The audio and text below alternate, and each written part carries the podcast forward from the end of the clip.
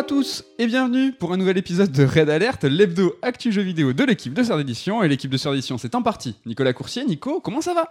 Bonjour Mehdi Canafi, bonjour à tous, ça va très bien et toi? Ça va pas mal aussi. Donc, hélas, on regarde la caméra, mais nous ne sommes pas filmés cette semaine. Notre expert technique Ken est absent, donc voilà, ça sera un podcast à l'ancienne, À l'audio. à l'audio uniquement, hein, sur toutes les plateformes euh, disponibles avec des podcasts.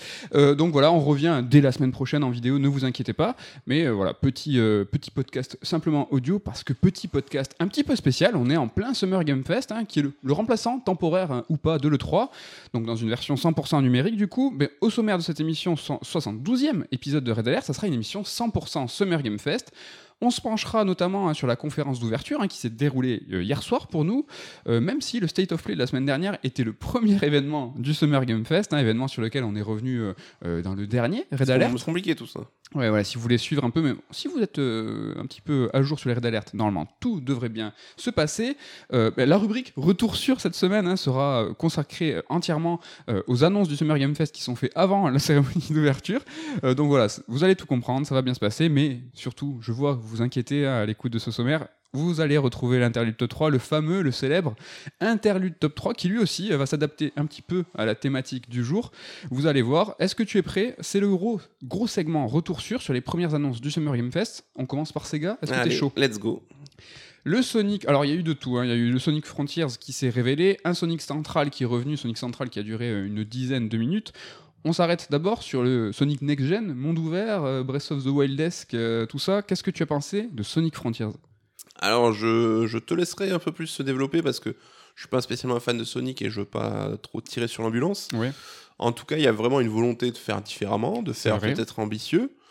Ce qu'on en voit pour l'instant, euh, voilà, pour me- ne m'excite pas plus que ça. Voilà, je vais, rester là-dessus pour pas trop. euh, Je suis comme toi assez circonspect, en tout cas sur euh, ce Sonic Frontiers.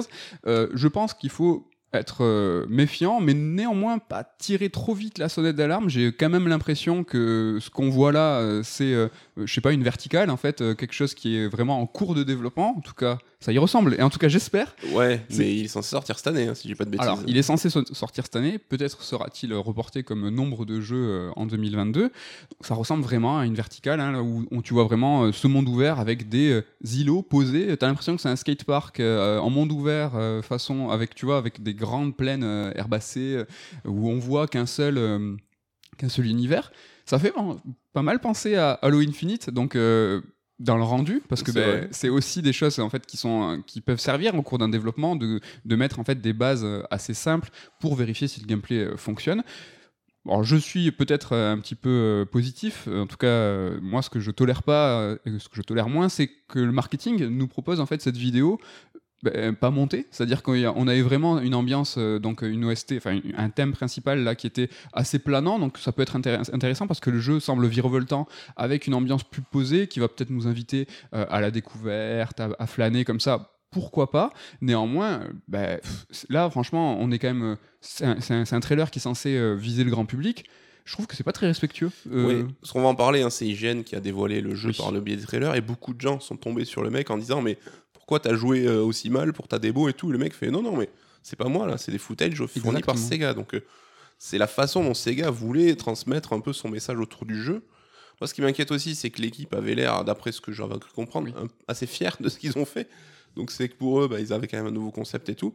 Mais c'est vrai que peut-être que le jeu sera bien, mais en tout cas, de la manière dont il est montré, Oui. c'est quand même pas engageant Non. parce que tu comprends pas trop quel est le but du jeu. T'as des phases. Enfin, c'est pas excitant, quoi. C'est. Il y a tu eu- dis, un trailer, ça se monte. ça se Exactement, prépare, il faut donner envie quoi. Là vraiment, il faut tout donner. Il y a eu un second trailer quelques jours plus tard qui est sorti uniquement articulé cette fois autour des combats parce que, et comme je disais, ça, ça ressemblait vraiment à une verticale. euh, la- le premier trailer, c'est qu'il y avait même pas d'ennemis.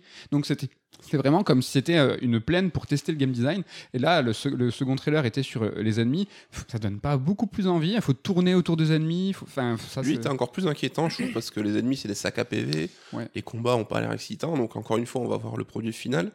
Juste, c'est vrai que tu vois, le Sonic Hedgehog 2006, celui sur lequel on, on chie beaucoup, Oui. euh, la honte de la famille, je trouve qu'il avait quand même au moins l'esprit Sonic, tu vois, pas Mm. le contexte, les décors, les personnages. Pour l'instant, j'ai l'impression que l'esprit Sonic, euh, il est pas trop trop dans, dans celui-là. Je sais pas ce que t'en penses, toi. Non, mais je suis carrément d'accord avec toi. L'esprit Sonic, on le voit, je trouve, dans l'animation du personnage qui, euh, quand même quand il court, euh, semble être sur un rail, alors qu'on est censé être dans un monde ouvert. Ouais, après, peut-être qu'ils ont vraiment voulu prendre à bras le corps euh, une nouvelle orientation en disant ben, on va prendre Sonic qu'est-ce qu'il est en tant que personnage et en tant que possibilité, on va le mettre dans ben, une grande plaine. Est-ce que ça fonctionne? Est-ce qu'il y a une dichotomie entre ce qu'est Sonic et un monde ouvert? S'il faut, ça marchera pas. En tout cas, dans tous les cas, je pense qu'il va falloir essayer et au moins prendre euh, la proposition telle qu'elle est en se disant, ben, essayer de, voir un petit peu, de percevoir qu'est-ce qui a pu être intéressant dans ce développement-là. Après, ben, si c'est une catastrophe industrielle, ben, on, Une de plus. on pleure. on pleurera. Peut-être suis-je en train de tomber dans le Sonic Circle. hein, vous le connaissez. On est content, on n'est pas content. On pleure et on est de, on est rejouasse après. Sonic a refait parler de lui avec un Sonic Central. Donc euh, encore, euh, c'est une fois par an pour un anniversaire. Alors évidemment, des anniversaires il y en a tous les ans, mais j'ai l'impression que c'est les 30 ans de Sonic. ou les- faut arrêter maintenant. euh. Il est euh, donc là, ça a été une dizaine de minutes. Essentiellement articulé autour du merchandising. Il y a eu des pèses, il y a eu euh, des jouets, il y a Des eu figurines. euh, donc Ken, Ken, hein, qui est vraiment euh, fan et expert de Sonic, nous a dit qu'il connaissait déjà la plupart des produits, donc pas spécialement de surprise. Sonic Frontiers, on avait et grand espoir de voir un peu plus. Il y a eu, je sais pas, montre en main quoi, 20 secondes de Sonic Frontiers, ouah, même pas. où on a vu voilà un petit peu de nouveauté avec euh, une espèce de grand toboggan violet là. Bon, ça a l'air, je sais pas, j'ai- pas d'avis sur ce Ouais, que j'ai vu. ils ont commencé à teaser aussi un petit euh, métrage d'animation qui serait servirait de prologue au jeu. Et là, on a vu quoi Deux secondes de montre en main, donc juste un personnage à peine animé. Mais ouais, ce qui est bizarre, c'est que en dealant l'exclu de, de la présentation du jeu à IGN, ils se sont eux-mêmes retirés leur cartouche de, leur, de la besace. Et du coup, leur event euh, Sega in-house, quoi, bah, c'était juste euh, un espèce de passage en revue de goodies. Et je trouve que ça, ça rend pas bien sur l'image de Sonic, en fait, où tu dis Sonic, c'est juste devenu un, j'allais dire un homme sandwich, mais plus un hérisson sandwich, du coup. Ouais, ouais. Bah, c'est ce qu'il est. hein. Pour le coup, c'est vraiment, c'était une passerelle pour euh, divers produits euh, variés. Et en fait, euh, ce qui est un peu inquiétant, c'était ce, deal avec IGN que tu as évoqué, le fait que c'était IGN qui avait euh, toutes les exclusivités, euh, bah, le reveal, le, game- le gameplay des combats. Ben là, en fait, ils ont renvoyé encore une fois pour IGN, vers IGN, en disant bah, si vous voulez en savoir plus, allez sur IGN, où vraiment on est en train de percevoir les, termes du contrat, où euh, IGN, ils ont dit d'accord, on va payer, je pense qu'ils ont payé une somme sévère à Sega, mais ils ont dit bah, là, dans le live, vous renvoyez vers nous, tout le temps, insensément, tout le temps vers nous, quoi, pour. Bah, pour justifier la somme qu'ils ont raquée, je pense. Ouais, ouais, mais quand. euh, Enfin, le jeu, c'est censé être la base de tout, quand même, chez euh, Sonic. hein, et quand, euh, justement, la pièce maîtresse de. Le gâteau du mariage, en fait, mais on me dit, il faut aller le bouffer chez le pâtissier, c'est un peu bizarre, quoi. Oh là là, l'analogie euh, culinaire arrive très tôt dans ce podcast. Avant le Sonic Central, il y a eu un live Sega où, euh, voilà, on va pas euh, néanmoins tout faire le listing, mais le gros, le cœur de ce, de, de ce live, c'était la Mega Drive Mini 2. Euh, il semblerait que la mode des mini soit passée, mais pas chez Sega. Euh, il réitère avec cette fois une Mega Drive Mini avec plus de 50 jeux. C'est quand même conséquent, 50 jeux. hein. La première, c'était 41, euh, je crois. Bon, c'est une quarantaine de jeux, la première Mega Drive Mini. Et la Super NES, hein, c'était moins de 20. Donc euh, là, on a quand même pas mal de jeux. Ouais. Mega Drive Mini 2 qui va s'articuler autour ben, des jeux plutôt méga CD qui va sortir le 27 octobre au Japon aux alentours de 77 euros, évidemment après conversion. Est-ce que tu es spécialement excité par la Mega Drive Mini 2 Est-ce que tu espères qu'elle va sortir chez nous? Je ne sais pas. Je suis à peu près certain qu'elle sortira chez nous. Euh, je suis pas, un- j'ai pas tellement d'affect sur la Mega Drive 2, mais pour des fans de Sega comme toi, j'imagine que c'est une super nouvelle. Enfin, moi, j'aurais été content si c'était une Super NES 2 ou quoi, donc ça c'était plutôt cool. Ouais. C'est marrant parce qu'on voit bien que là, la conf, c'était pas du tout Summer Game Fest, hein, c'était fait par les Japonais pour des- un public japonais à la base, hein, donc euh, en termes de rythme, d'annonce et tout, c'était quand même assez différent. Mais c'est plutôt une bonne nouvelle. Après, c'est vrai que tout le monde attendait la Saturn Mini, la Dreamcast Mini. Là, ils ont expliqué de manière assez simple que bah, la pénurie de, de semi-conducteurs et compagnie faisait que c'était actuellement pas possible hein, à des tarifs euh, on va Oui. dire abordables Mm. d- d'aller sur ces formats-là. Ils n'ont pas rejeté l'idée, donc c'est pas impossible qu'on y arrive aussi dans le futur. Mais euh, bon, enfin, c'est plutôt cool d'avoir une Mega Drive Mini 2 avec euh, plein de jeux dedans. Enfin, j'imagine que ça va rappeler plein de souvenirs à plein de gens. Quoi. Espérons, espérons. Bon, je retiens évidemment, moi, Shining Force CD, hein, qui est la compile euh, des deux Shining Force Game Gear. Donc, c'était les Shining Force Gaiden. Et ce Shining Force CD était sorti chez nous en Europe. Donc, bon, après, il était à l'époque en anglais. Il sera jamais traduit, je pense, dans la Mega Drive Mini. Il faut pas se leurrer. Je sais pas si tu te leurres, toi. Je me leurre. Mais en tout cas, voilà euh, pour Sega. euh, je pensais qu'on allait faire rapidement sur ce retour sûr, mais je pense que ça va durer Je pense que l'émission va être longue. 200 000 ans. On passe du coq à l'âne avec une annonce très rapide. C'est Dragon Age Dreadwolf. Euh, voilà. Pourquoi tu rigoles de mon, de mon accent? C'est mon accent qui te fait rire Pas du tout comment tu dis? Dreadwolf? Je crois que c'est on dit, on dit wolf en anglais, non Wolf Je sais même pas, voyons, voyons. Dread Wolf. Dread Wolf, ouais, c'est vrai. Non, mais tu l'as parfaitement dit, c'est moi qui étais surpris. Alors, donc un nouveau Dragon Age, on était au courant, mais on ne connaissait pas euh, son sous-titre, donc pas Dragon Age 4. Très rigolo Dragon Age, parce que t'as le premier, euh, après t'as eu euh, le 2, après Inquisition, il passe des numéros, des numéraires au sous-titre. On a vu un- une colorimétrie du logo euh, rigolote, euh, du violet, du fuchsia, pourquoi? Je sais pas, c'est pour du... Est-ce que ça Oh. annonce quelque chose de chelou? Ouais, c'est vrai que le logo, euh, la façon dont il est imaginé, c'est assez représentatif de la ligne directrice qu'ils veulent impulser au jeu derrière. Là, ça donne un peu, je trouve, une image euh, genre euh, Battle Royale ou MOBA. Ouais. Donc à voir, mais après, euh, en tout cas, ils visent quelque chose d'un peu plus coloré. C'est vrai que moi, j'ai pas fait la licence, aucun des trois Dragon Age, mais dans mon esprit, c'est un truc un peu sombre, un peu dark, un peu resson, quoi. Mhm. Et là, bon, peut-être, euh, voilà, un peu plus de fun dans la vie, quoi. Il y a eu récemment le euh, Borderlands, euh, un petit peu spin-off Tiny, Tiny, Tina, Tina Won- Won- Wonderland, qui était aussi très fuchsia, très violet Fortnite, qui avait un peu ce côté LOL, qui était aussi assez méta. Ouais. Je sais pas, Mais dans la licence Borderlands, ça me choque moins parce que c'est quand même une licence, comme tu l'as dit, un peu lol, quoi. Après, à voir, hein, s'il faut, ça, Voilà. ça augure un jeu avec une DA super, super funky, super chouette. Voilà, est-ce qu'il y a de, quoi squatter plus sur un simple, simple titre et simple logo? Je ne sais pas. On enchaîne. Activision a aussi fait son petit événement essentiellement articulé autour de Call of Duty Modern Warfare 2, le remake du reboot de Warfare qui était sorti à l'époque. Donc ils ont aussi un peu comme World of Warcraft leur ligne, deux lignes parallèles avec euh, voilà les remakes plus, plus les, puis les nouveaux. Euh, donc voilà, il sort le 28 octobre, on le sait. Qu'est-ce que tu as pensé? Alors là, on fait une petite incursion. Il a été présenté dans la cérémonie d'ouverture du Summer Game Fest avec une euh, vidéo un peu plus complète. En plus de la vidéo de l'event Activision, on va en parler maintenant. Qu'est-ce que tu as pensé euh, de ce Modern Warfare 2 Alors, je suis pas tellement le public, c'est vrai que la vidéo était longue. Moi, ce qui m'a un peu ennuyé, mais pour le coup, c'est bien d'avoir une vidéo de gameplay immersive un peu longue, ça permet de se, vraiment de se mettre dedans. Par contre, cette vidéo-là de prise d'assaut dans je crois que c'est une station euh, dans l'océan, je sais plus comment. Oui. euh, J'avais l'impression de l'avoir vraiment déjà vu avec un autre Modern Warfare, mais genre les mêmes choses, les mêmes mises en scène et tout.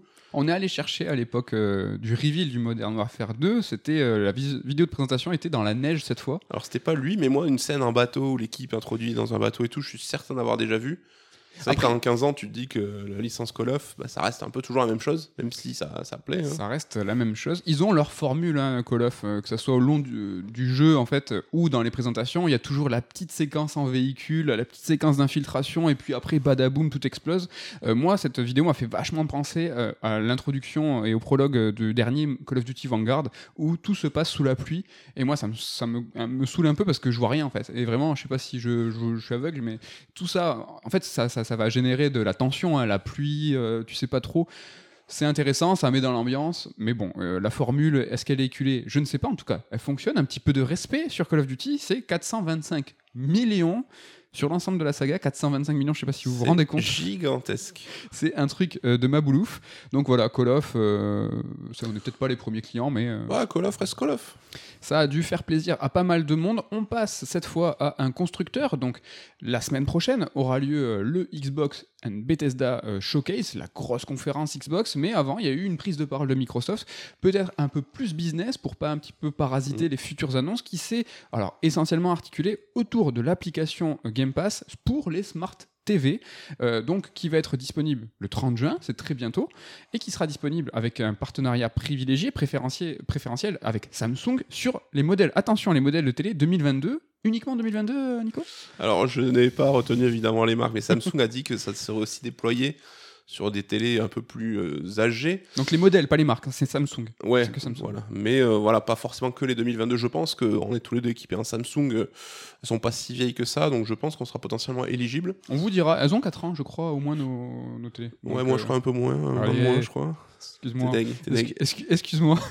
Donc, bonne nouvelle quand même. euh, Dans un précédent raid alerte, on avait fait toute une chronique justement pour dire que euh, les consoles, les stocks de consoles pouvaient être un frein à l'augmentation, à la croissance des abonnements Game Pass parce que ben, euh, le- ces consoles étaient des boîtes à Game Pass. Le xCloud qui peut permettre d'avoir ben, ce Game Pass absolument partout ben, était pas si populaire que ça. Ben, là, avec une nouvelle plateforme, les Smart TV, ben, ça c'est encore une ouverture, encore plus grande ouverture au grand public. Est-ce qu'on peut espérer, en tout cas, c'est ce que Microsoft, euh, je pense, croit, à euh, bah, une expansion de ce Game Pass grâce à ça?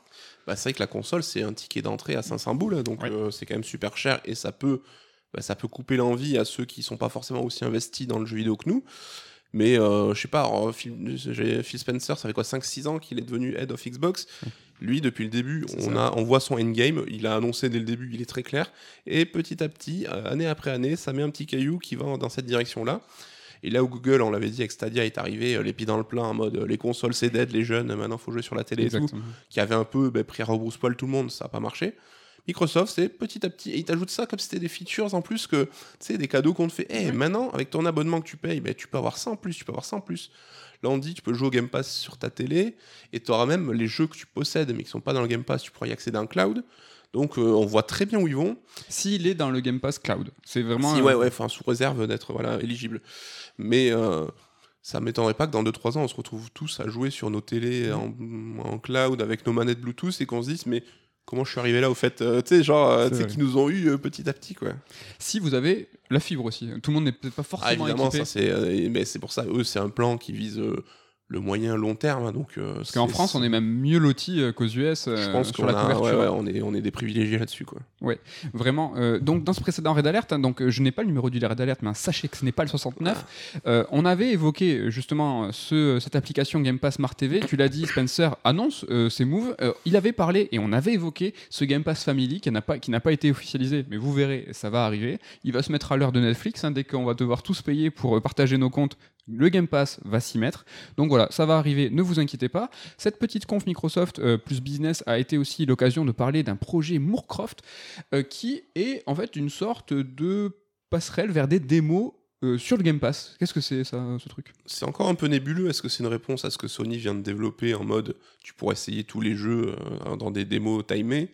Ou est-ce que c'est un moyen facilité de donner l'accès à des démos comme ils ont dit c'est un peu euh, le 3 chez toi, tu vois, le Ouais. euh, c'est un peu chez toi. Donc est-ce que ça serait l'occasion, je sais pas moi, après la conf de dimanche, qu'on puisse avoir 15 démos des jeux présentés, Mhm. si t'es abonné Game Pass, ou est-ce que c'est juste le moyen de répondre à Sony? Ça reste encore euh, pas très clair. Ils ont évoqué le fait que faire une démo, euh, ça demandait euh, du temps, ça demandait donc des ressources et donc de l'argent. Là où Sony, eux, se sont positionnés euh, en différemment, en disant bah, c'est nous qui prenons les données et on fera la démo. Là, Microsoft, non, c'est au studio. Parce que c'est essentiellement pour l'instant vers les studios indo- indé que s'articule ce projet Moorcroft. Là, en fait, bah, ils vont payer les studios pour ces démos. Bah, Microsoft, on sait que payer, c'est un peu euh, ce qu'ils savent faire de mieux. Ce n'est pas un euh, problème. Mais c'est vrai qu'ils cultivent cette image de tonton cool du jeu vidéo, Oui. quoi. Donc, euh, On va passer euh, là euh, à un truc encore un petit peu business, c'est l'E3. L'E3 bah, on n'est pas à l'E3. Là, on- depuis tout à l'heure, on vous parle du Summer Game Fest, ça fait bizarre. hein, on est pourtant dans la même période de l'année estivale. hein, il fait beau, c'est juin, c'est la période de l'E3. Bah, L'E3 va mal, l'E3 n'est pas cette année, mais l'E3 revient en 2023, ça a été officialisé. Alors, ils ont dit que ça serait un E3 numérique. Et un E3 euh, sur place, à l'ancienne, Euh, est-ce que tu, as, ben, tu prends ça comme une bonne nouvelle? Ah, c'est un peu le poisson hors de l'eau qui se débat, qui se débat, tu vois. tu sais, On l'avait tous enterré, tu sais, t'as la main qui sort du tombeau comme ça en mode non, je reviendrai. Et euh, donc, à voir, mais bon, on voit que dans leur com, dans leur façon de parler, je trouve qu'ils ont. Ils ont pas le bon message, je trouve que tu les sens pas confiants déjà et qu'ils sont un peu trop sur-agressifs pour justement euh, essayer de capitaliser un peu sur leur force passée et tout. Mais enfin, je vais pas dire que le- voilà, c'est l'essence de l'histoire que le 3 disparaisse, ça me rend pas plus Non. heureux que ça, mais j'ai l'impression que c'est un peu ça. Et en plus, euh, Jeff Keighley qui annonce dans la foulée que son Summer Game Fest de l'an prochain aura aussi une présence physique, donc un salon physique. Là, lui, il a vu euh, le, le corps bouger. Il a dit Ok, je monte sur la troisième corde, je fais un marteau pilon dessus pour achever l'adversaire définitivement. Jeff Keighley, il n'hésite jamais à répondre et il le fait dans la seconde. Euh, Quand ils ont annulé officiellement le 3 en 2022, il a tweeté quelques minutes après en disant Non, non, le Summer Game Fest, nous, on sera là, c'est officiel, vous inquiétez pas, tout se passe bien. Ah, il y va franco, et puis euh, bon, à l'américaine, quoi. C'est en mode bah, c'est la compète, c'est la life, et puis si t'es pas content, voilà quoi. Mais en Mais, règle. euh, Ah, excuse-moi, je t'en prie. Non, non, mais c'est vrai que on avait parlé à l'époque euh, de Jason Schreier, qui Oui. était le mec qui concentrait un peu tout le côté, euh, les leaks, les, déno- enfin, les, les- les enquêtes dans les studios, et que avoir un seul mec qui faisait ça, c'était peut-être un peu dangereux. On a vu que sur ce point de vue-là, bah, ça s'est ouvert à plein d'autres personnes et tout. carrément ouvert. ouais. Et donc ça montre que son travail ben, a permis d'ouvrir cette, euh, ce- cette, euh, Mm. cette jonction, donc c'était plutôt cool. Et là, d'avoir tous les événements jeux vidéo concentrés autour d'un seul mec, donc c'est même plus un organisme hein, comme le SA et tout, ça sera un seul mec qui fera la pluie et le beau temps pour l'équivalent de l'E3, euh, pour euh, la game, euh, Gamescom. Gamescom en été et les Game Awards en fin d'année. Je sais pas si c'est euh, quelque chose dont on devrait se réjouir forcément, même si j'ai rien contre Jeff Keighley a priori quoi. Moi, je suis très curieux de savoir comment ça va se passer parce que la concurrence, en règle générale, quelles que soient les industries, les marchés, c'est toujours positif et Ouais. c'est le consommateur et le client qui en est toujours bénéficiaire parce qu'en fait, les différents acteurs vont se battre pour tirer ou les prix vers le bas ou augmenter la qualité vers le haut. Là, c'est différent, c'est l'organisation euh, d'un événement au même moment où en fait ils ont besoin des mêmes acteurs. Donc tous en fait vont se battre pour avoir euh, Microsoft, Sony, Nintendo, les indés, les différents éditeurs. Et donc en fait ils vont chacun chacun de ces acteurs va un peu devoir euh, donner son obédience en disant bah moi je suis plutôt team Jeff Keighley, moi je suis plutôt team E3 plus institutionnel on va dire. Est-ce que ça va donner euh, quelque chose de bon? Parce que si les deux se tirent la bourre au même moment, ça va être nous en tant qu'observateurs et, et joueurs on va pas spécialement voir la différence en fait. Ça va être juste l'enchaînement de conférences. Ouais. Est-ce que, ça va Après, pas diluer- euh, que ça va pas diluer le tout? Après, si le 3 reste dans ses habitudes, eux, ils vont demander bah, beaucoup d'argent et c'est aussi une des raisons qui ont fait que bah, le 3 est plus forcément trop euh, pris en compte par les éditeurs. Donc, euh, je suis certain que Jeff Keighley, lui, va dire vas-y, venez, stand gratos, on met juste euh, des paquets de chips derrière pour payer, quoi. Mais euh, j'ai l'impression qu'il n'y a pas encore eu le combat parce qu'avec le Covid, bah, ils n'ont jamais été vraiment frontal les deux événements. Et que l'an prochain, je suis certain qu'il fera le, le, le coup euh, dans la nuque, tu vois, le petit, Ouais. petit coup de silencieux pour. euh, Enfin, il va mettre voilà le, le couvercle sur la marmite et. Il veut les fataliser. Ouais, voilà, c'est ça. On verra bien, donc ça, ça sera pour 2023. On va passer au Devolver Direct, alors qui s'est déroulé après la cérémonie d'ouverture du Summer Game Fest, mais on vous le traite dans les retours sûrs, parce que voilà, la seconde partie sera uniquement sur cette cérémonie euh, d'ouverture. Devolver Direct qui, voilà, a fait sa conférence à son habitude, avec des sketchs, avec une histoire euh, très méta, tout ça.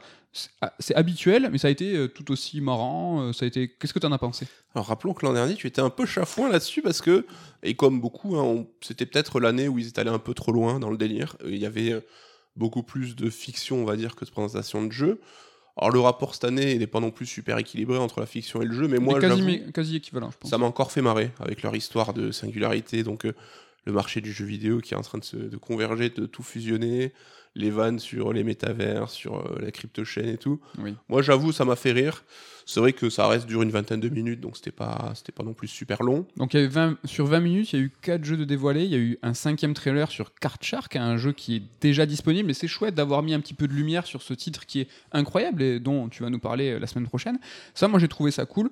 Et on- donc on va faire un petit listing euh, sur ces 4 jeux, savoir s'il y en a qui nous ont branché plus que d'autres. Euh, Un absent, pas de Monkey Island, qui est censé sortir cette année, édité par Devolver. Ouais, ça c'était un peu la surprise, on s'attendait à ça, et donc déception là-dessus.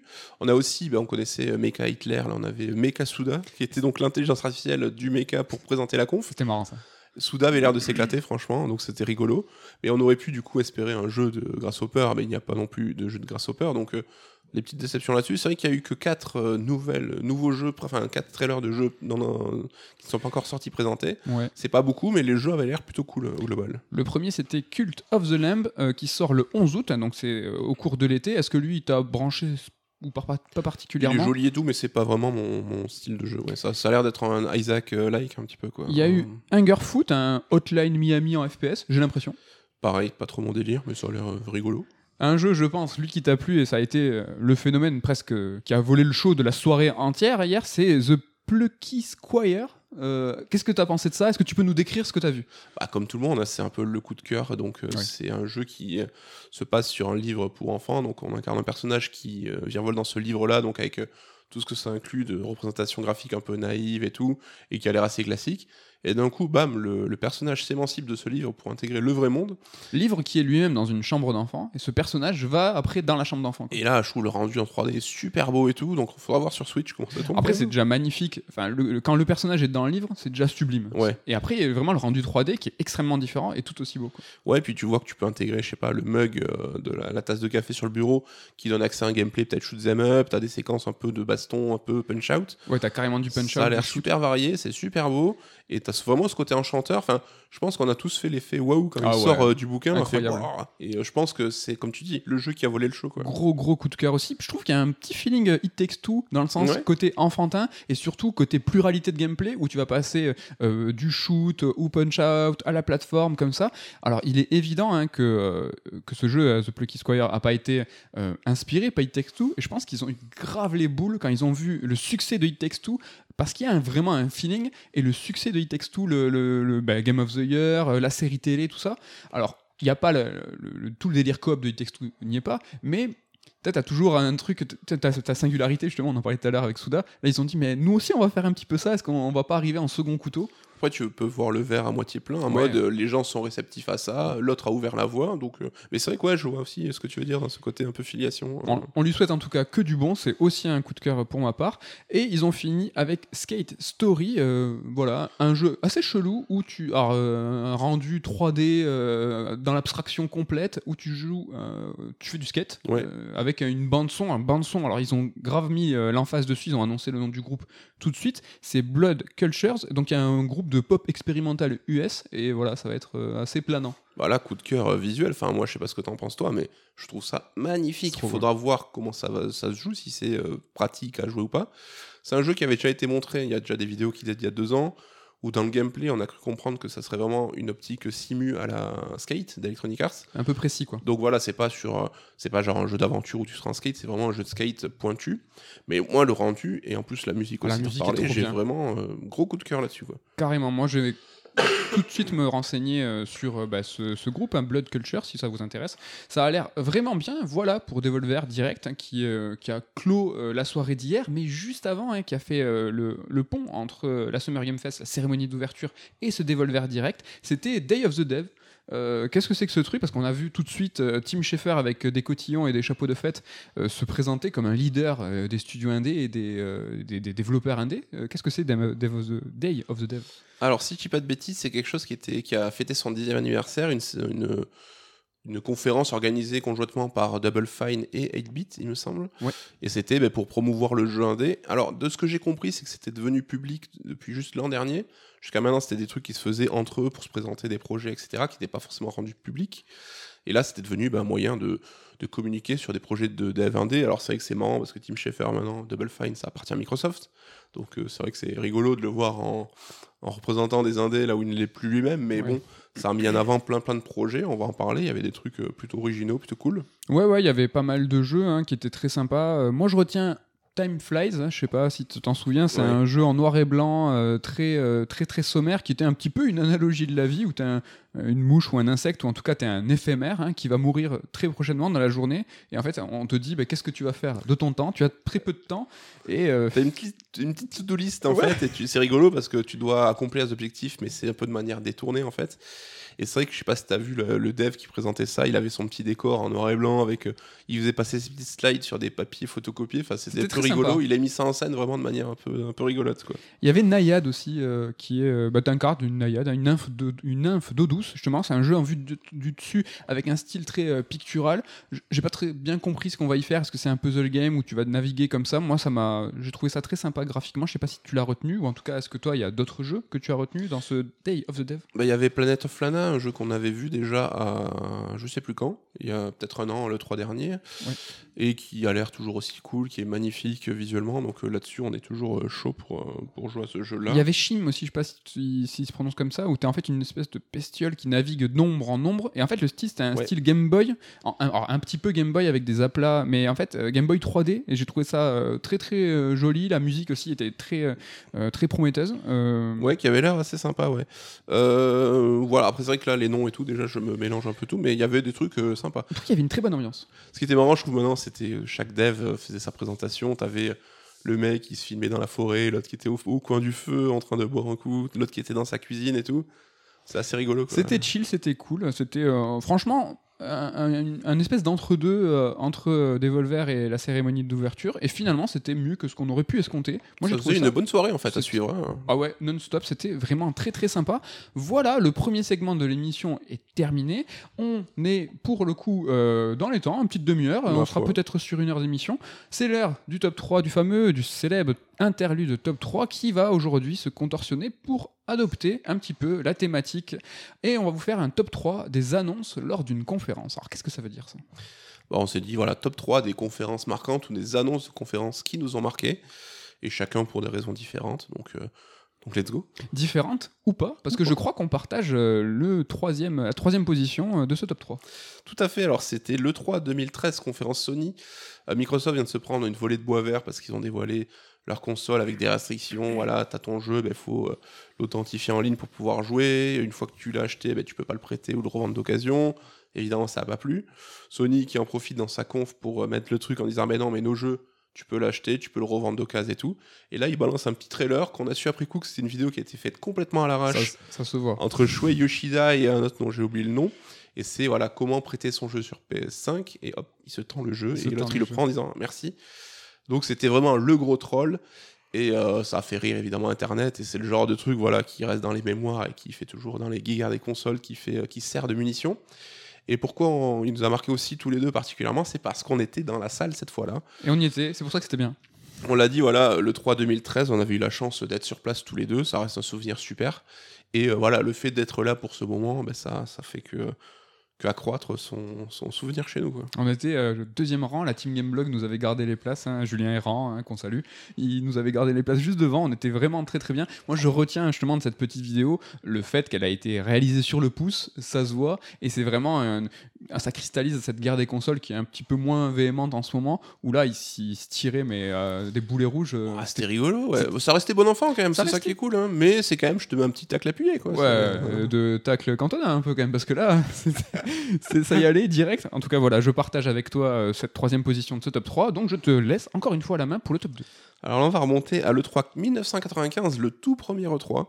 Donc la sortie euh, Saturn et PlayStation qui s'affrontent. Parce que je suis sûr que tu étais là cette fois. Ah, j'étais, euh, j'étais par l'esprit en tout cas. C'est vrai que là, on l'a pas, c'est pas encore les confs qu'on suivait en direct, hein, mais on trouve des traces évidemment ah sur YouTube et tout. Et c'est les moments cultes là sont assez, mm. assez documentés. Et donc, il y a le représentant de Sega qui vient d'arriver en disant bah, La Saturn, les gars, bam, elle est dispo tout de suite. Alors, on a appris après coup que c'était des quantités très limitées, c'était genre 2-3 semaines après. Mais sur le marché américain, déjà, c'était un peu bam, grosse annonce. C'est un truc de fou, ça. Et là, t'as Sony qui prend la suite. Alors, t'as un mec qui présente des jeux et tout, puis il dit Tiens, je passe la parole à mon collègue. Le mec se lève, il arrive au micro, il fait 299 et il se rassied. Ça, c'était stylé. Et donc là, voilà, il vient d'annoncer le prix de la PlayStation qui était 100 dollars de moins que la Saturn. Et là, bah, il a éclaté le game. Et c'est marrant parce qu'à le 3 2013, dont on vient de parler, Sony avait pareil annoncé 100 euros de moins sur son prix de la machine. Donc voilà, on sait qu'ils aiment bien faire ce genre de petits coups. Mais là, voilà, le mec, euh, la vidéo sur YouTube, hein, il se lève, il balance 299, bam, et il se rassoit. C'était vraiment stylé aussi. Euh, bon, on n'y était pas, mais euh, ça a été tellement documenté. Et puis voilà, encore une fois, euh, bah, deuxième exemple de guerre des consoles où ça y allait un petit peu franco. C'est toujours rigolo, voilà, deux grosses, bah, de grosses boîtes hein, qui, qui, qui, se tirent la bourre sur un marché. Je trouve que c'est une très très bonne anecdote. Mon top 2, on est en 2015. Celui-là, on l'a vécu en live, hein, comme pas mal de monde. Alors, on n'est pas sur un E3, on est sur un PlayStation Experience où euh, justement Shinji Hashimoto euh, là euh, va sur scène très jouasse et commence à parler de Final Fantasy VII. On saura que c'est plus tard, que c'est l'année où a été dévoilé euh, le remake de FF7, peut-être que je vais vous en parler euh, bah, juste après.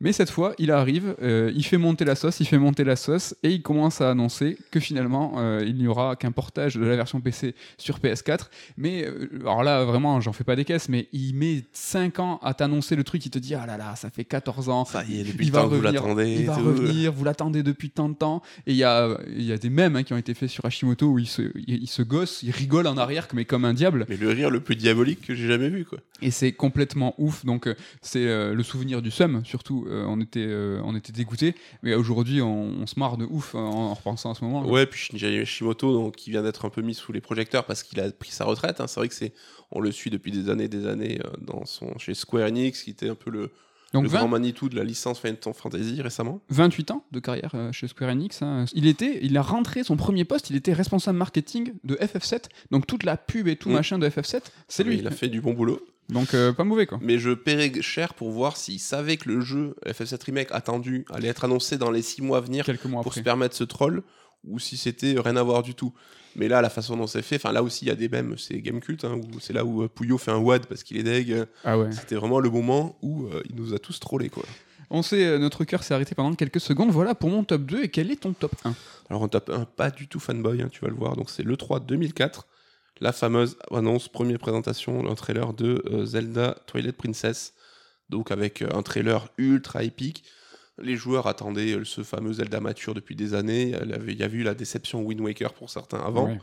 Là, on voit ce trailer en mode Seigneur des Anneaux, la musique épique de Conan et Miyamoto qui apparaît sur scène avec un bouclier, une épée. Là encore, c'était pas les confs retranscrites, mais il y a des vidéos qui existent. Et là, c'est euh, les frissons de ouf. Enfin, moi qui suis fan de Zelda et Nintendo à la base, mais enfin, de ce que beaucoup de journalistes euh, annonçaient, c'était un des E3, un des moments de 3 les plus forts sur place à vivre. Quoi. C'est- vrai que des témoignages qu'on a pu entendre, euh, en fait, euh, les gens, étaient, enfin, les gens, les journalistes étaient en furie. quoi. C'est qu'ils euh, Alors, on entend sur les vidéos hein, le, le- le mode, les mecs qui sont en feu. En concert, ils sont tombés dans les pommes, sais, à se faire passer par-dessus là. non, franchement, c'était la folie, carrément un très très bon souvenir. On connaît cette image de, Shigeru Miyamoto avec son, son bouclier et son épée. Pour mon top 1, bah, je te rejoins sur le fanboyisme. En tout cas, c'est la conférence entière, carrément, c'est même pas un événement, c'est la conférence entière de 2015 qui est. euh, Peut-être l'une des plus belles conférences, en tout cas, qui a répondu au plus d'espoir. On se monte souvent le bourrichon avant les E3 et avant les conférences à faire des wishlists impossibles. Et ben là, Sony, ben, ils ont répondu euh, présent, et la wishlist, elle y était. Ils ont balancé Shenmue 3, bah, l'Arlé- l'Arlésienne de chez Arlésienne, avec euh, voilà, le lancement d'un Kickstarter, bon ça on va pas en parler, mais c'était, ça avait un petit peu minoré le truc. Bah, le trailer de Last Guardian, euh, le, le Ueda, encore une Arlésienne qui, arrive, qui revient, Avec la date de sortie, en fait, qu'on attendait depuis des années. complètement ouf, et évidemment Final Fantasy VII Remake, hein, qui est évidemment, moi, m'a fait tomber dans les pommes, avec, tu vois l'oiseau, au début tu te dis, mais tu sais quoi, t'entends les premières notes, tu vois la ville Midgar. C'était ouf, je m'en souviens, on était euh, bah, à plein milieu de la nuit Ouais. euh, à l'époque de notre première rédac. Mais je sais pas si c'est mes souvenirs qui sont flous, mais il me semble que ça avait, les trois annonces avaient été faites quasiment à la suite, en début, de, en ouverture de conf. C'était ma... Alors, je sais Et, pas si c'était en euh, ouverture de compte, mais euh, les trois, mais c'était ma boule quoi. Ouais, là, c'était le hit combo, quoi. c'est- Et avec le recul, on retient surtout à Shenmue 3, The Last Guardian, FF7 Remake, mais dans cette conférence Sony de 2015, c'est la première fois qu'on voyait Horizon. Donc euh, à l'époque, on se disait, tiens, une nouvelle IP, tiens, ça a l'air sympa, mais avec le recul, quand on sait qu'aujourd'hui, la puissance d'Horizon, euh, qui va devenir, euh, qui est en passe de devenir l'une des plus grandes licences de Sony, eh ben, c'était à cette conférence que ça a été dévoilé. Donc euh, Ça envoyait du bois, quoi. pas la petite conférence. Voilà pour nos souvenirs et notre top 3 des annonces de conférences. Bah, N'hésitez pas à nous balancer euh, le vôtre. Qu'est-ce qui vous a marqué Que ce soit un E3 euh, ou, ou autre, hein, un live? C'est vrai que maintenant on les voit en direct, donc on a un petit peu ce partage d'émotions euh, tous en même temps, où à l'époque on, on, voyait ça en différé. Voilà pour le top 3. Il est l'heure de passer à la seconde partie de l'émission qui va s'intéresser uniquement à la cérémonie d'ouverture, à la conférence d'ouverture du Summer Game Fest, qui, euh, donc voilà, bah, Jeff Keighley, euh, qui était dans son petit euh, décor en 3D. euh, Stylé. Petit très, plateau, euh, petit plateau stylé. Très très stylé. Je viens de le dire, on se monte souvent le avec de la wishlist. On se dit, ah, il va y avoir ça, ça, ça, ça, ça, euh, le futur euh, épisode de la plus grande saga ever. Et là, Jeff Keighley avait, euh, avait annoncé sur Twitter, avait dévoilé un peu. Il avait dit. Franchement, les gars, calmez-vous. Il y a beaucoup de jeux cette année qui est reporté. ça va pas être la plus grande conférence. Est-ce qu'il a menti? Alors, il a pas menti et ça me une une bonne chose qu'il ait désamorcé. C'était devenu un peu la tradition maintenant parce que quand on voit que les joueurs sont déçus, ils deviennent un peu chafouins, ce qui est toujours un peu dommage. Chafouin, mais c'est pas Chafouin. Ils sont pas euh, espiègles.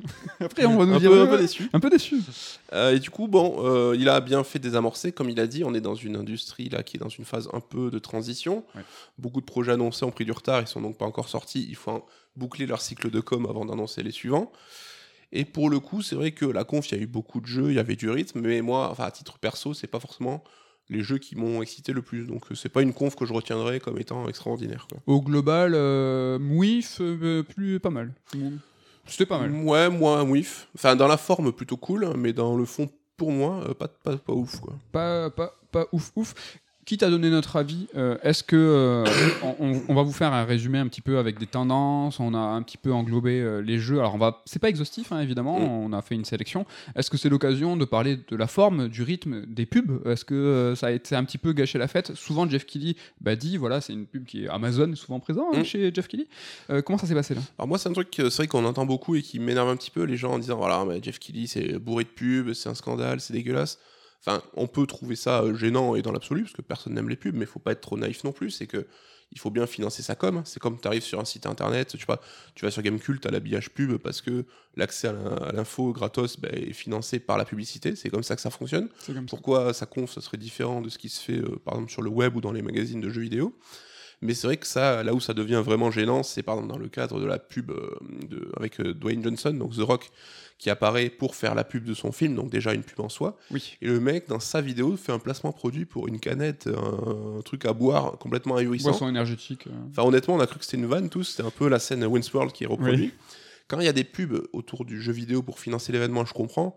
Quand il y a là, clairement, un placement produit dans une vidéo, en plus tourné à l'arrache et tout, là, je comprends plus. Quoi. C'est peut-être la pub dans la pub qui a dérangé parce Ouais. que Kidwayne Johnson pour faire euh, l'annonce de Black Adam avec euh, un nouveau trailer, euh, alors c'était pas exclusif, on l'avait on l'avait déjà vu, mais en plus il avait fait une mise en scène, il était dans sa salle de muscu, euh, Dwayne Johnson il est toujours très sympathique, donc pourquoi pas, tu vois, un peu une pub faite pour Jeff Kelly et la cérémonie, pourquoi pas, mais là l'insert de la pub dans la pub, c'est vrai que ça faisait peut-être un peu trop.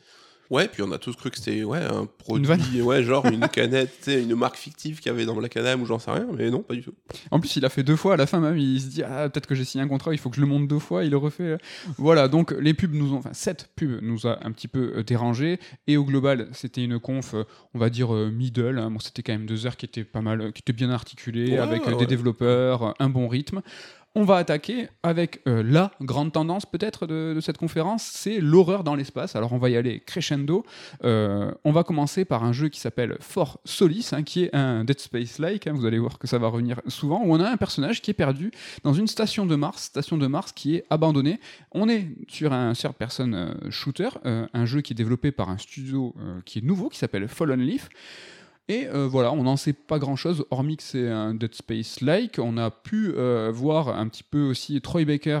euh, qui va faire l'une des voix d'un personnage. On a su aussi que Ro- Roger Clark, donc qui est le doubleur de Arthur Morgan, qui ressemble en plus en vrai à Arthur Morgan, je trouve ça très très marrant. Donc deux grands noms des comédiens de doublage, donc ça c'est déjà très très bien. Un Dead Space-like, pourquoi pas? Qu'est-ce que tu as pensé de ce Force Solis? Alors, je vous, je me mélange un peu, hein, tous ces survival dans l'espace, parce qu'ils se ressemblaient beaucoup. Lui c'est le vrai un- Dead Space-like en TPS. Ouais, bon, c'est marrant parce que ça avait, euh, on avait vu une séance de mocap avec les deux acteurs il y a des années. Tout le monde a dit, bah, un truc de ouf, c'est quoi ce jeu C'est un truc Kojima ou quoi, comme d'hab. En fait, ça y est, on a la, on a la représentation finale. Kojima C'est pas celui que je retiendrai le plus en fait, mais bon, euh, ça avait l'air. euh, voilà, quoi. Est-ce que tu retiens plus Routine, qui est un Dead Space-like, ou tu es un personnage qui est perdu dans une base lunaire qui est elle aussi abandonnée, mais cette fois on n'est pas en TPS, on est en FPS.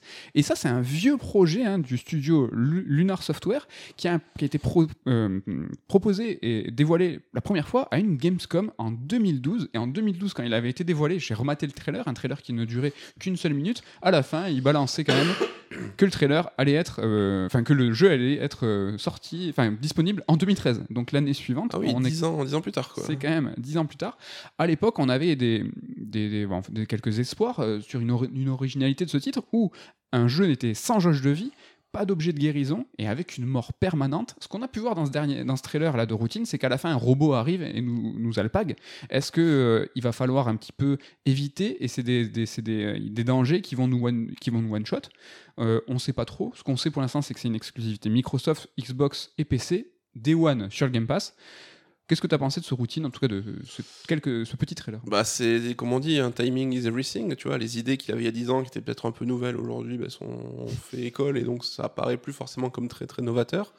Et puis un jeu qui s'appelle Routine, quand on vient de se taper le quatrième survival dans l'espace, il y a une espèce d'ironie un peu, un peu bizarre. Quoi. Les idées sont dans l'air, ou en tout cas dans l'espace, hein, c'est pas écrit. C'est dit- je la- je l'assume pas trop, mais elle est en tout cas pas préparée, pas préparée.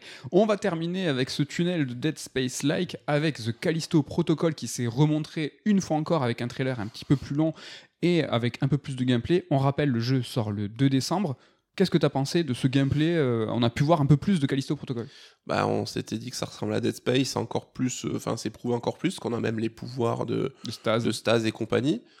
Bah, super chaud. Après, c'est euh, un peu absurde cette situation où les mecs se font virer par EA, ils peuvent plus faire Dead Space, ils font leur propre Dead Space, mais EA revient juste après pour. euh, On dirait que c'est vraiment un petit règlement de compte un peu bizarre, mais quoi qu'il en soit, comme on disait la semaine dernière, Callisto Protocol, ça me chauffe grave et Tellement. cette vidéo gameplay me chauffe encore plus, quoi. Parce qu'il y a vraiment tout hein, de Dead Space, hein, ça va des animations au, euh, au qui, enfin aux morts euh, du personnage principal qui vont être différentes et très Ouais, gore. Ça, L'interface, les, les objets qu'on ramasse et tout, ouais, ouais, c'est clairement, euh, c'est clairement la suite spirituelle, quoi. Ouais, moi ça a confirmé le fait que ça sera sûrement l'un de mes jeux des- du salon et peut-être euh, l'un de mes jeux de fin d'année vu que le le, planning se clairsème, euh, je sais pas si ça se dit ça, je, te clairsème, tu me clairsème.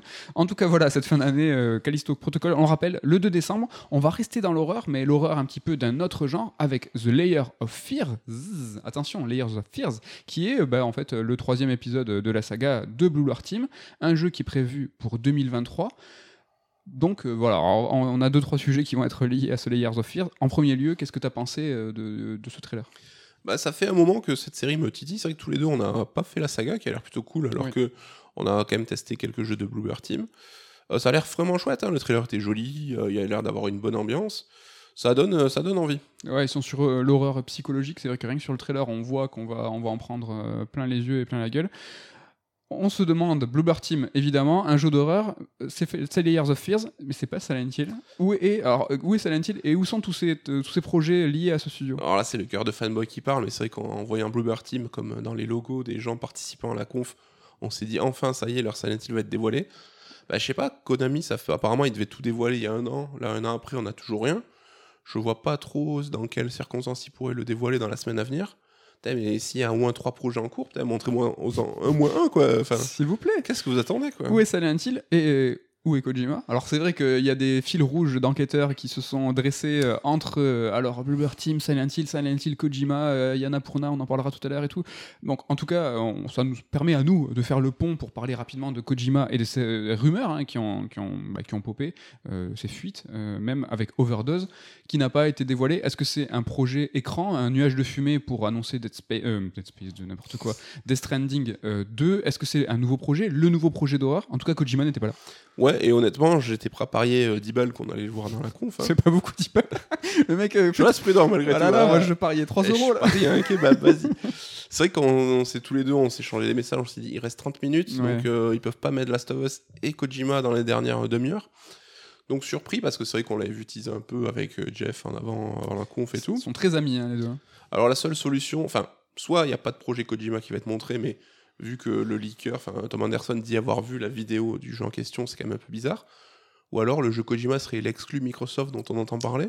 Il y a eu des rumeurs précédemment comme quoi euh, Kojima aurait signé un jeu avec Microsoft. Est-ce qu'on va être, euh, voilà, euh, être sûr de ce coup bah, la semaine prochaine? Ouais, moi ça m'étonne parce que que justement les, les- les rumeurs sur ce projet Xbox parlaient de, de discussions au préalable où le contrat était même pas encore signé. En si peu de mois, ça aurait été signé, on aurait déjà un trailer, ça me semble aller vite. Après, Coco, il peut aller très vite. hein. Rappelle-toi, quand il a quitté Konami, qu'il a signé avec Sony, le reveal de Death Stranding était très très rapide. C'est allé... En tout cas, euh, il peut aller- on sait qu'il peut aller vite. Ouais, mais puis ouais, ils utilisent le, le modèle 3D de Margaret Colley qui a déjà fait le tour des Stranding. Je sais pas si Sony sera super jouasse, mais Alors, Enfin, ça, reste un peu l'option. Après, moi, je, je mettais une pièce peut-être sur un, un Annapurna interactive signé avec euh, Kojima Pro pour un, pour un jeu épisodique, peut-être. C'est vrai qu'il y avait des rumeurs sur Voilà. un troisième projet Silent Hill épisodique par Annapurna. Est-ce que ça pourrait être Kojima, peut-être? Je ne sais pas. Parce qu'on sait, en tout cas, les rumeurs parlaient euh, d'un projet Silent Hill épisodique euh, qui était à la base euh, réalisé euh, par le studio qui fait The.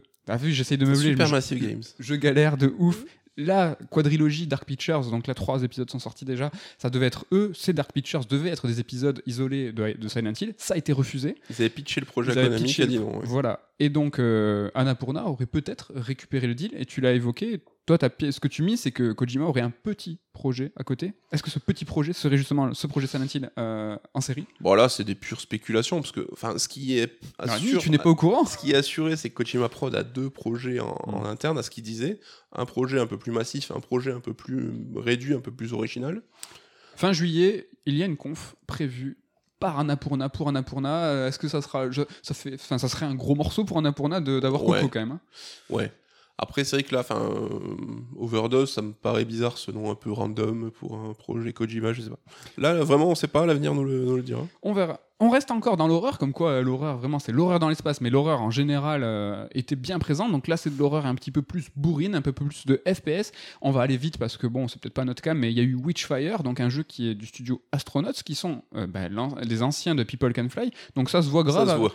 Mais bon, donc, People Can Fly, c'est Painkiller, c'est Bulletstorm, mais c'est précédemment quand même les développeurs de Vanishing of Ethan Carter. Donc là, ça se voyait pas du tout. Les mecs étaient, c'était calmé et c'était assagi. Ouais.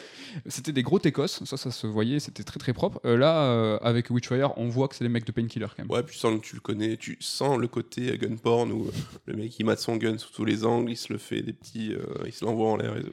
Dans le FPS bourrin, il y a eu. euh, il y a encore un petit peu d'allergie, mais c'est pas grave. Euh, Il y a eu Warhammer 40 000 Dark Tide, donc qui est le versant Warhammer 40 000 des deux jeux Vermintide, euh, où ben voilà, c'est bourrin, c'est des gobelins. Là, c'est bourrin et c'est encore plus beau. hein. mais c'est plus euh, Space Marine quoi. Donc bon, les deux Vermintide qu'on n'a pas pu essayer mais qui ont vraiment très très bonne réputation. donc pourquoi pas On- Nous, ça nous intéresse en tout cas de se pencher sur Warhammer, pourquoi pas. Un dernier jeu FPS bourrin, c'est Metal Hellsinger. euh, donc voilà, ça, ça, ça bourrine en tout cas. voilà, juste pour vous dire qu'il y a une démo qui est dispo tout de suite, ce qui est toujours euh, Je appréciable. me rappelle même plus quel c'est lui. C'est du métal. Du métal, du FPS, euh, et, on, et on y va. Allez, on va quitter un petit peu les muscles et l'horreur pour parler de la France, avec un segment hein, qui va s'intéresser à deux jeux. Euh, tout d'abord, un jeu édité par Microids, qui euh, nous fait revenir une légende du jeu vidéo, Paul Cuisset, et Flashback. Et un retour. Ah, ouais. de Flashback. Alors on sait pas si Paul Cuisset est impliqué, mais bon, je vois pas pourquoi il le serait pas. Ce qui est rigolo, c'est que Flashback 2, c'était Fate to Black, hein, qui était sorti à l'époque sur PlayStation, je crois. Mais euh, cool, enfin, c'est une super nouvelle. Est-ce que c'est un vrai 2 Est-ce que c'est le petit 2 au carré Est-ce que c'est. euh, comment, comment on va devoir l'appeler Bah, Il euh y a déjà eu un remake de Flashback, donc il- ça serait, euh, ce serait bizarre. On n'a pas vu grand chose. En tout cas, moi, Flashback, l'original, hein, c'est vraiment euh, moi un jeu que j'adore. hein, que Je culte, comme tu l'as dit. jeu culte. On reste en France, en tout cas pour l'éditeur. On va parler de Focus, avec cette fois un, un jeu qui s'appelle Aliens Dark Descent, un jeu qui va sortir en 2023 et qui ne sera pas un jeu d'infiltration, qui ne sera pas un FPS, qui sera un jeu de combat en vue ISO, euh, un peu tactique, parce que ça n'avait pas l'air euh, extrêmement musclé non plus. Mais bon, voilà, deux jeux français euh, qui, ont, qui ont fait parler d'eux C'est cool. enfin français, qui sont édités par Microids et Focus. C'est très très sympa. On va faire un petit segment cette fois 100% informatif. T'hésites pas, euh, Nico, si tu as envie de re- dire un mot sur un des jeux, mais là où on a eu des dates. C'est toujours intéressant dans les conférences de dire quand c'est que ça sort. Ben là, ça sort très prochainement. On a eu la date du DLC de Cuphead qui s'appelle The Delicious Last Course, euh, qui va sortir le 30 juin. Enfin. Enfin, c'est clair que enfin. Est-ce que t'es chaud? Euh, J'avais bien aimé Cuphead, j'étais pas allé au bout, ça a l'air encore euh, magnifique et tout. Je sais pas si j'y jouerai par contre. Ça a l'air vraiment, vraiment magnifique. Euh, je pense que je vais me relancer. Quand j'ai vu la vidéo, j'ai fait ouais, non, si je suis trop chaud. Euh, les tortues, le jeu tortue, alors le beat'em Wow. up, euh, qui, qui va sortir. On a un nouveau personnage, tu vas nous en parler, mais surtout, surtout une date, 16 juin. C'est la semaine prochaine, mon gars. C'est la Alors semaine là, prochaine. le jeu qu'on attend, enfin on attend tous, j'allais dire. Moi je l'attends particulièrement. Il y a une hype cool. Euh, Casey Jones, bam, le seul perso un peu qui manquait, Il est fait là. partie du casting. Du jouable, du jouable, du coup de la coop euh, en ligne ou en canap, euh, jusqu'à 6 joueurs. C'est pas 4, c'est 6. Alors, et ça va là- être un sacré bordel. Mais la vraie bonne nouvelle, c'est quoi? C'est Game Pass Day One. quoi. Et oui, alors bon, c'est ça qu'on veut. on l'aurait acheté évidemment, mais euh, là du coup c'est c'est encore plus appréciable et c'est toujours euh, bah, chouette de se dire allez, euh, le Game Pass qui se fournit encore et encore. On reste sur le 16 juin avec un jeu qui s'appelle Neon White. Alors comment vous le décrire euh, simplement Vous dire que c'est un jeu Souda en FPS avec des cartes? Je sais pas si ça vous branche. En tout cas moi ça me chauffe. Ouais, c'est un FPS, c'est deck building, un peu où tes mouvements sont régis par bah, les cartes que tu as dans ton deck. Alors c'est pas un jeu Souda, hein, c'est un jeu euh, À la bon, Souda, à la dans Souda. l'ambiance et tout. Un jeu Annapurna, et pourtant, euh, tu m'as dit, je suis trop chaud. Qu'est-ce que se passe-t-il, Med Je sais pas. Je, tu, as, tu as changé, tu as, tu as grandi, tu as évolué? Je vais y toucher du bout des doigts. On en saura peut-être plus, voilà, cette fameuse conférence euh, fin juillet euh, sur Annapurna. Dernière date, un petit peu plus éloignée, on était sur le 30 juin, le 7 juin, là on passe au 7 octobre, mais enfin Marvel Midnight Suns, euh, jeu développé par Firaxis, donc euh, les spécialistes hein, qui ont développé quand même XCOM, se s'intéressent cette fois, euh, enfin sont pris euh, la, la licence Marvel. Ça sort le 7 octobre. Néanmoins, alors nous on n'y a pas joué, mais des previews ont popé et il y a- les titres en tout cas étaient en gros, ce n'est pas XCOM avec Marvel. Et là, on pense à Ludo, évidemment, de Third, hein, qui est un fanatique d'XCOM et qui attendait avec curiosité ce Marvel Rising Sun, c'est ça? Midnight Suns. Midnight Sun. T'as mis les mots euh, après les uns après les autres Mais pour le coup, peut-être que bah, il sera un peu déçu par ce Je ça. Parce que ouais, Ludo, euh, c'est hardcore, euh, il joue en mode Iron Man, euh, c'est tu perds, tu perds, tu perds ta sauvegarde, tu perds Ton ton PC PC, explose. ta maison brûle, et on te retrouve et on te met un sac sur la tête, et tu joueras plus jamais aux jeux vidéo. Donc euh, lui, c'est ça, c'est sa cam, c'est sa façon de jouer. Je sais pas si euh, il y a un côté plus euh, friendly va, va, le- va- bah, en tout cas, ça, je ne sais pas. Il nous donnera son avis pour sûr dans un prochain Sur Strike avec la team. Un petit segment que j'ai nommé euh, en vrac parce que C'est habile, ça, parce que Bonne idée. parce que c'est dur de mettre euh, voilà de faire un- une passerelle entre chaque jeu.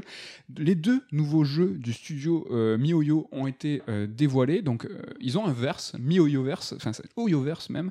Euh, donc c'est les développeurs de Genshin Impact, le free-to-play euh, façon euh, Tales of euh, Breath of the Wild.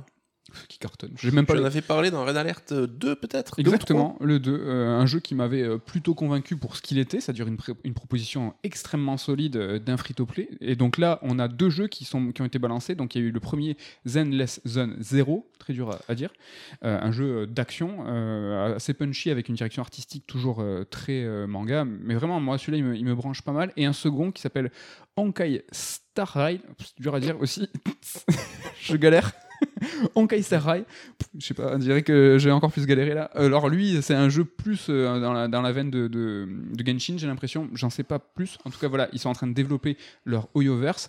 Et euh, voilà, juste un petit mot pour souligner que là, vraiment, euh, en tout cas pour ce qui est de la presse spécialisée et en tout cas euh, des- de mon fil Twitter, tout ça, tout le monde s'en balèque complet de ces free-to-play là, alors que bah, c'est les rois. En tout cas, moi, ça me branche plutôt. En tout cas, d'y jeter un œil. Bah, c'est le jeu chinois enfin qui a une DA qui met à l'amende 95% des JRPG Jap, qui inquiète même les devs Jap parce qu'ils se rendent compte que bah, ils sont complètement dépassés là-dessus. C'est un phénomène. Enfin, déjà, tu nous en parlais il y a plus d'un an, donc Ouais. euh, ça doit être encore plus amplifié. En tout cas, euh, voilà, je vous renvoie. deal. Exactement, je vous renvoie sur ce Red Alert là parce que c'est euh, c'est pas le petit free-to-play, c'est-à-dire qu'il y a des millions et des millions. Alors derrière, ils ont engagé des milliards, mais ils ont tout investi pour percer. Ils ont réussi. Trouve la belle, la belle histoire. En tout cas, voilà, on- on- je pense qu'on parlera du modèle free-to-play très prochainement. Un autre jeu, rien à voir, c'est Humankind, un jeu qui est déjà développé, euh, n'importe quoi, déjà sorti euh, sur PC, mais là qui a annoncé un, un DLC Amérique latine sur la culture de l'Amérique latine. Et surtout, moi je suis content parce que c'est le jeu a été annoncé sur le Game Pass avec un portage euh, sur console. Donc voilà, des, euh, des jeux de gestion, euh, on en a pas, du, pas très peu. en cas, Ouais, sur puis un jeu qui avait euh, bonne presse, un jeu développé par des Français, il me semble, Ouais. hein, donc euh, c'est super. Oui, j'aurais pu le mettre chez les Français, tu vois, j'aurais pu, mais on est- je parlais des éditeurs français. Attention. Et encore, vous allez vraiment voir que c'est en vrac. Un petit mot sur Saints Row, donc euh, entre guillemets euh, 5, euh, mais c'est le reboot qui s'appelle tout simplement Saints Row. La démo, euh, une sorte de démo, euh, est disponible tout de suite où en fait vous pouvez euh, créer votre avatar en préambule. Un petit mot moi sur Row, juste pour dire que ça fait 10 ans qu'il y a un vide en fait sur le GTA-like, là où à un moment tout le monde s'est fourré dans le GTA-like parce que c'est ce qui fonctionnait.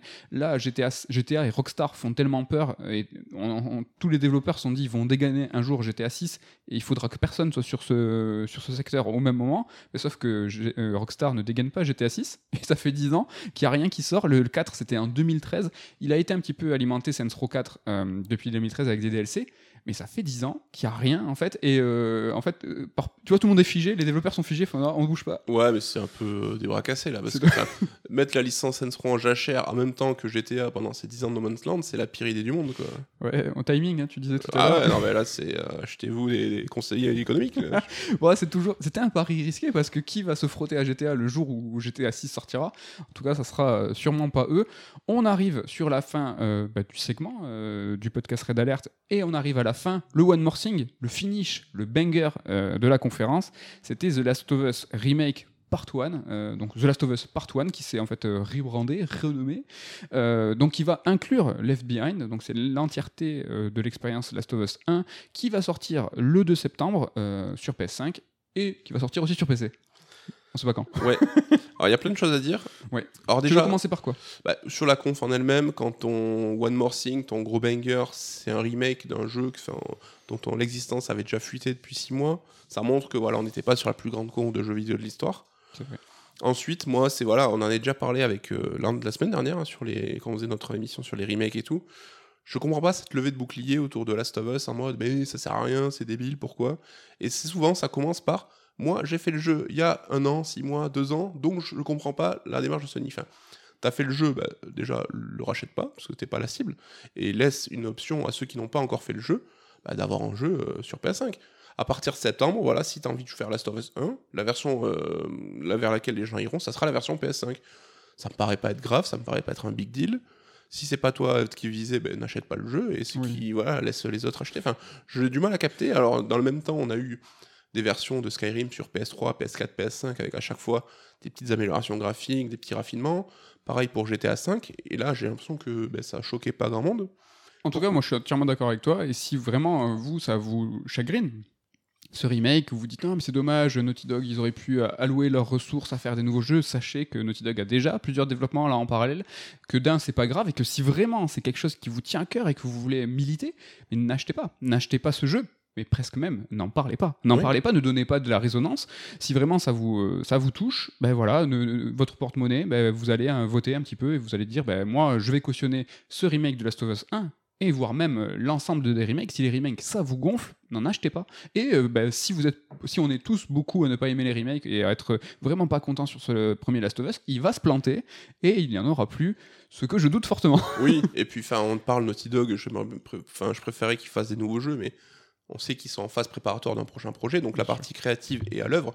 Et souvent, dans ces phases-là, bah, tous les mecs, les devs et tout, c'est souvent là où ils sont euh, euh, limogés en attendant notre projet. Et là, si ça permet de les occuper en attendant, c'est plutôt au contraire une bonne chose pour eux. Quoi. On- donc voilà pour ce qui est du pourtour hein, de Last of Us Remake euh, et de la conférence. Euh, créativement, on n'en sait pas beaucoup plus. On va faire un petit point sur les graphismes, mais sur la structure, moi je suis très curieux de savoir si le Left Behind va être intégré à, l'aventure. On, on, se permet de spoiler ou pas? Justement, à la veille du remake, on va pas le faire. Bon, on, on spoil pas, mais sachez qu'il y aurait euh, moyen d'intégrer Left Behind. À l'aventure Last of Us 1 de façon continue et logique. Est-ce qu'ils vont le faire ou est-ce qu'ils vont nous proposer dans le menu euh, au début bah, jouer au jeu, jouer au DLC J'espère moi que ça va être intégré. J'espère aussi, mais j'y crois pas vraiment. Euh, C'était pas déjà le cas sur le remaster PS4. euh, ça serait prendre un risque de leur part d'alourdir le rythme ou quoi. Donc euh, je pense qu'ils iront pas prendre le risque, même si comme toi, je préférais que ce soit plus, plus organique. Pour ce qui est du gameplay, donc on ne connaît pas l'ensemble des fonctionnalités, des features qui vont être peut-être agrémentées, euh, peut-être euh, euh, euh, de- du moteur de Last of Us 2. On sait qu'il y a des assets qui ont été réutilisés. En tout cas, pour ce qui est des graphismes, on a pu voir des vidéos comparo. Donc moi, vraiment, ce que je vous conseille, c'est d'aller les voir. Alors, moi, j'en ai vu une chez IGN, hein, donc c'est la fête. On conseille IGN à tout le monde. Mais il y a vraiment les vidéos comparo. C'est ouf parce que même moi perso, qui ai refait Last of Us 1, euh, je l'avais fait à l'époque évidemment, mais je l'ai refait pour Last of Us 2.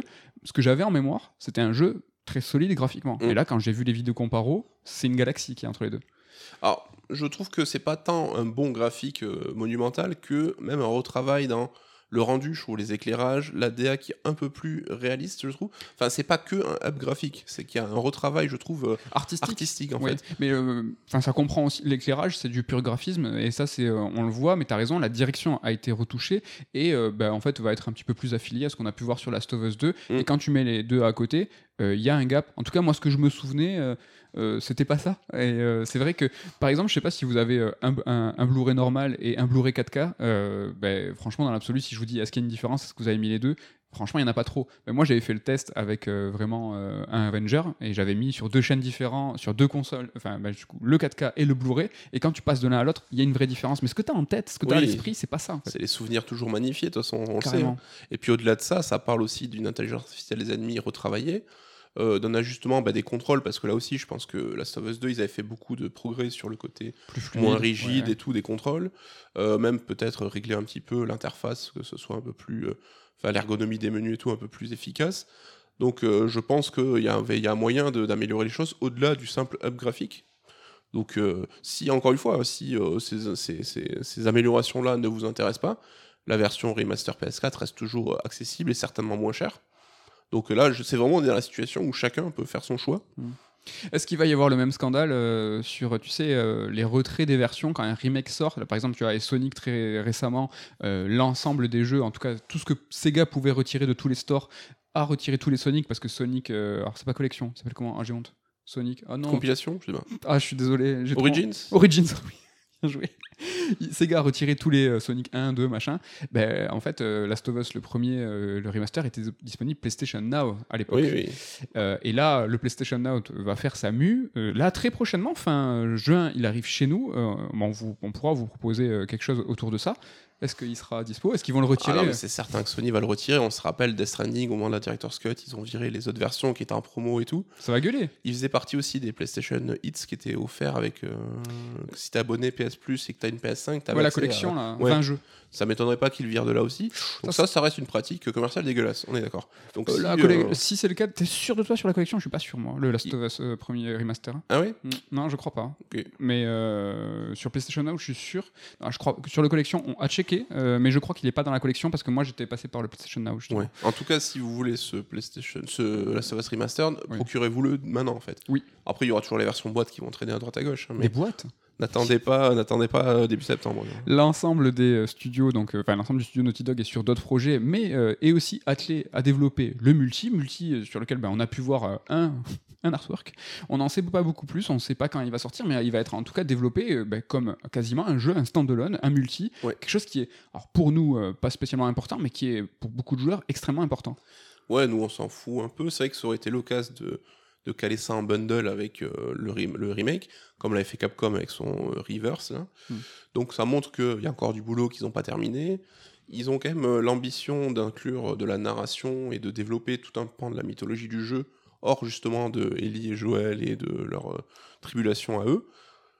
Ça me, ça m'intéresse pas trop parce que le multi, je suis pas un joueur multi, mais je suis quand même curieux de voir ce que Naughty Dog peut apporter en termes de narration dans un jeu multi. Quoi. Alors c'est très euh, random comme euh, déclaration, mais Naughty Dog a officiellement communiqué sur le fait que ça serait le multijoueur le plus ambitieux de l'histoire du studio. Ils ont fait euh, bah, précédemment quand même des multi à succès. Ouais, bon, c'est pas comme si c'était les spécialistes du multi non plus. Non, mais bon, ils ont dit, en tout cas, ils mettent les moyens. Et là, ils annoncent, voilà, ça, ça va être un standalone, un truc qui va être développé et annoncé et publié en bonne et due forme. Donc, ben voilà, si ça vous intéresse. Ça sera 2023 en tout cas sans plus de précision pour l'instant. Donc voilà, on arrive à la fin, c'était le One More Thing. Est-ce que, bon, tu l'as, tu l'as vite fait évoquer, euh, est-ce que la fête était un petit peu gâchée par les fuites euh, du fait qu'on... Alors, on savait des mois que le remake était euh, en, préparation en tout cas, sauf qu'une heure avant, là, c'est qu'on avait la jaquette, on avait le trailer et une boîte qui était faite par Sony. C'est même pas un leak là, c'est une erreur de manip de Sony qui a tout, qui a ouvert les vannes trop tôt en fait. Donc bah, là, ça a gâché la fête, mais c'est même pas on vous l'a déjà dit, nous on n'est pas spécialement fan des leakers, tu vois, qui vont vraiment même gâcher euh, la surprise des développeurs qui sont tristes quand on leur vole leur annonce. c'est l'éditeur, le, constructeur qui a, qui a raté, quoi, qui s'est raté. C'est dommage. Bon, après nous on s'était un petit peu gardé la surprise, on avait dit bah, vas-y, va pas voir euh, la vidéo. Bon, en tout cas moi j'étais content, c'est qu'on a vu Troy Baker euh, deux fois pendant la... il était là. ah, il est, je pense qu'il est enchaîné dans les, dans les studios à chaque fois dès une conf, bam, on le rallume là, salut. moi je l'aime bien, moi j'ai des, des, fois comme ça des, kinks pour des personnalités. Euh, Sam Lake, je l'adore, mais Troy Baker, il fait partie de ces personnages qui sont euh, extrêmement charismatiques. Il est super beau, il est super grand, il fait des trucs de ouf avec ses cheveux. Enfin, moi, j'aime bien ce mec. J'ai vachement d'affection et quand il est dans un projet, euh, en tant qu'acteur, en tant que voix, tout de suite, moi, ça va, ça va attiser quand même, quand même une envie, une curiosité en tout cas. Après, ça reste un comédien de doublage super. Hein. Et il y a un, je vous conseille un podcast officiel PlayStation traduit en français, vraiment génial, donc où tu entends bah, les comédiens de doublage euh, t'entends euh, Druckmann euh, parler et redoubler en français par-dessus. Et justement, Troy, Baker raconte justement comment ça s'est passé, cette, ce prologue de Last of Us 1, comment il a vécu la mort de. Ah, je dis rien, je, ben, je sais pas, je, d'abord de je sais pas qui, parce que j'ai dit je savais pas. Et j'ai hâte de voir comment ils vont. Il avait l'air touché tu vois, là, il a, il a dit qu'il n'avait pas réécouté de trailer, il n'avait pas vu. Ah, il en a fait des caisses, hein. il avait presque, il disait, oh, j'ai les larmes aux yeux. Euh, donc voilà, moi j'ai vraiment hâte. Euh, Mais c'est vrai que cette scène emblématique du premier épisode, du, début du jeu, on avait vu euh, bah, les retranscriptions mode de performance capture quand il jouait cette séquence-là, et même là, tu sentais l'émotion et tout, c'était quand même plutôt sympa. Et ça a été, ça a été fait, bon, c'est l'occasion de le dire. En tout cas, Nicolas Denéchaud, auteur CERD, nous le raconte, tout ça dans le livre bah, justement sur Last of Us, hein, toujours l'occasion de vous rappeler qu'on a un livre dédié à Last of Us, à tous les, enfin, aux deux épisodes, le Left Behind et tout. Et justement, Troy Baker racontait que lui, il avait joué, euh, tu vois, l'outrance, à gueuler, ouais, tout machin. Et c'est Neil Druckmann qui lui a dit non, non, qu'est-ce qui se passerait Et finalement, tu serais sans mots et tu croirais pas, tu mm. dirais non, non, non, non, c'est pas possible. Et, euh, un jeu tout, euh, tout dans la mesure, presque dans la modestie. Et moi, bouleverse. On a fait le top 3 des prologues, je crois. Euh, on a déjà fait ce top 3. Peut-être. Et moi, il est dedans. Hein, ce prologue est euh, incroyable. Et Ça montre aussi que la direction d'acteur, hein, ça sert pas à rien non plus. Ça sert pas à rien. Voilà, on a terminé avec ce grand résumé euh, bah, de on a fait ça, ça, hein, finalement. On a fait ça, ça. C'était pas, pas facile à dire. Et en tout cas, c'était bien trouvé comme formulation. On va terminer avec un petit planning. En tout cas, si vous êtes un early listener de Red Alert, bah, peut-être que vous nous écoutez bah, dès le vendredi après. midi sachez que vendredi, là, il va y avoir un live IGN, il va y avoir un live Tribeca, Tribeca Games, il va y avoir aussi un live sur Netflix Geeked West Week Gaming. Ah, je me suis raté. Netflix, ah, après, c'était pas mal. Netflix Geeked Week Gaming, c'est ultra dur à dire. Tout ça, c'est aujourd'hui. Euh, il y a quand même masse de confs et j'avoue, je me mélange un peu entre tous ces noms et toutes ces confs. Quoi. Euh, demain, samedi, il va y avoir un, live Guerilla Collective 3, il va y avoir un live le Future euh, of Play, il va y avoir le Future Game Show, il va y avoir le Wholesome Gaming, tout ça, c'est samedi. Dimanche, dimanche, vous allez avoir le Xbox et le Bethesda Game Show, euh, Showcase, pas du tout hein, Game Show, c'est le PC Gaming Show qui arrive aussi dimanche. Pff, franchement, il y a beaucoup de trucs à mater. hein. Après voilà, le gros morceau, ça reste quand même la conf de dimanche soir de Microsoft, sa conf 3 en gros. Quoi. qui a une horaire tout à fait acceptable même pour l'Europe. Mais c'est pas terminé. Lundi, il va y avoir un Capcom, euh, aussi une conférence Capcom. Ouais, va J'espère avoir- qu'on sera pas déçus là, parce que je pense qu'on est tous un peu excités. Si, mais RE4, ils vont le montrer. Oui, oui, mais j'espère qu'ils montreront un peu plus que ce qu'on a déjà vu, quoi. Oui, bah, j'espère. Ça servirait à rien sinon. Il va y avoir le Guerilla Collective 3.5, parce qu'attention, hein, samedi il y avait le Collective 3. Et mardi, ce n'est jamais terminé. Il y a le Xbox Extended, donc euh, il avait déjà fait précédemment l'année dernière. Vous voyez ça euh, comme un tri of, un truc Nintendo là. euh, Treehouse. Un Treehouse. euh, On n'apprendra pas masse de trucs, mais si vous êtes fan, vous pourrez un peu approfondir les discussions. Ouais. Voilà pour le sommaire, si- le, le sommaire, le planning, tout ce qui va se passer sur le Summer Game Fest euh, ben là, dès aujourd'hui. Tout ça, euh, on le traitera la semaine prochaine dans Red Alert dans un retour sûr, alors qui sera pas aussi conséquent que, que l'émission d'aujourd'hui. On va peut-être dégager euh, des tendances ou en tout cas relever, ben, nous, les, nos, Faire de la curation. nos coups de cœur, exactement, un peu de curation. Euh, bah, L'occasion, euh, vite fait, quand même, de vous remercier encore une fois pour votre fidélité. De bah, abonnez-vous, mettez des likes. En tout cas, on a vu les notes euh, sur Spotify et Apple Podcast vraiment grossir. Vous êtes cool, vous mettez des 5 Ça étoiles. fait, ça fait super plaisir. Et les deux derniers podcasts, je sais pas si c'est l'effervescence autour de Summer Game Fest et tout, on fait des démarrages super canons et tout, c'est, cas, euh, ouais. ça fait plaisir. Vraiment, vraiment, merci, merci pour votre fidélité, ça fait super plaisir. On fait la bise à la team, vraiment à chaque fois, tout le temps, Damien, Ludo et Ken. On leur fait un bisou et c'est la question, vous êtes restés jusqu'à maintenant pour ça. Je regarde la caméra alors qu'on n'est pas filmé. Je suis, je euh, suis euh, ridicule. l'objectif. Vous êtes restés jusqu'à maintenant parce que vous voulez connaître le contenu du Red Alert de la semaine prochaine. Qu'est-ce qu'on vous réserve? Mais moi, ça sera Card Shark, hein, t'en parlais tout à l'heure, donc le jeu de Devolver. Honnêtement, euh, bon, il est sorti en plein euh, effervescence d'actu, donc euh, j'espère que les gens vont pas passer à côté.